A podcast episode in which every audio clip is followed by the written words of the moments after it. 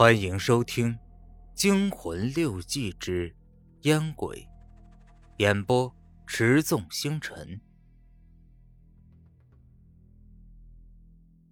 过了一会儿，赌王和美人也回来了。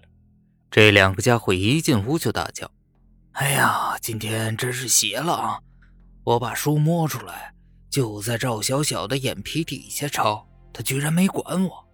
哎，就是就是。”他还冲我笑了笑，可是他笑的好奇怪呀。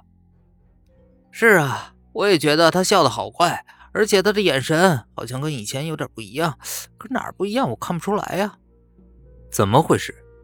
他们都遇到了这样的好事，那下午考化学，呃，我是不是也可以过关了？我不由得一阵窃喜。下午考化学，一拿到考卷我就懵了，一道题也没复习过。看来我真的要豁出去。我把手慢慢的插进裤兜，摸到了中午做好的小抄，然后装作若无其事的望了赵小小一眼。不好，赵小小正盯着我呢。从他的眼神里冒出一团光芒，我不由得浑身一颤，脖子后面的汗毛一根根都直立了起来。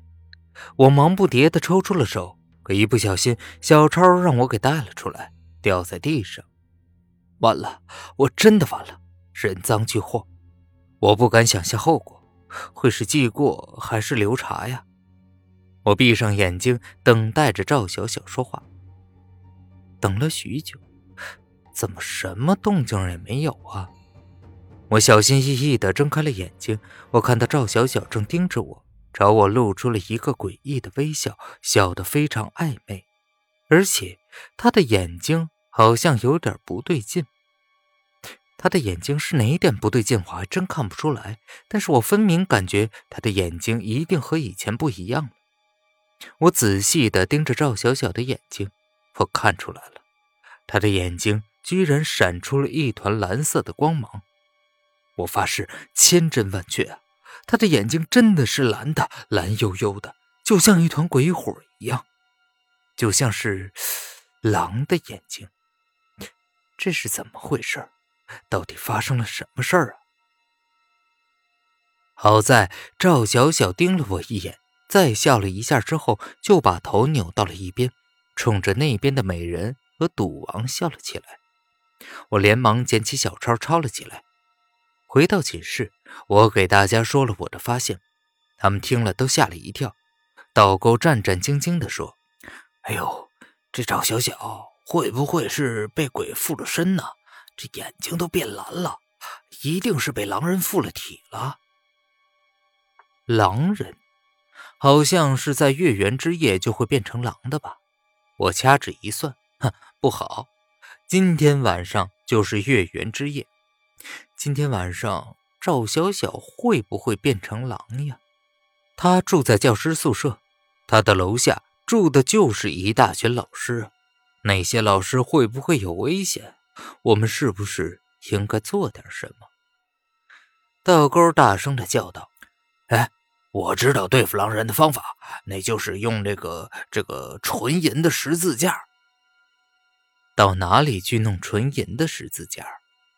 道钩从他的脖子上取下来一个十字架，说：“哼，哎呀，还好，我的十字架是我老爸在缅甸给我买的，就是纯银的。”哼，赵小小，看我不收了你的命！这小子一阵坏笑。我知道，他初中的时候就被赵小小抓住了好几次作弊，他对赵小小充满了仇恨。我们六个慢慢的从寝室走到了赵小小的宿舍门口。我正想敲门的时候，郎中拦住了我：“这个，我们走窗台看看赵小小在做什么。”好吧，这样也好。我们勾着头来到赵小小的窗台下，仔细的偷听着屋里的动静。屋里传来了一个男的和一个女的的对话，一定是赵小小的男朋友，那个戴眼镜、经常在上课时间来找赵小小的白白又胖胖的家伙。这个家伙看起来是凶多吉少了，说不定马上就要被赵小小变成狼之后吃掉。虽然这个白白胖胖的家伙我们并没有什么好感，可救人一命胜造七级浮屠，我们决定马上行动。正当我想要一跃而起的时候，我听见屋里的赵小小说话了：“都怪你个死人头，非要给我买什么蓝色的变色隐形眼镜，度数还不够，害得我看什么都看不见。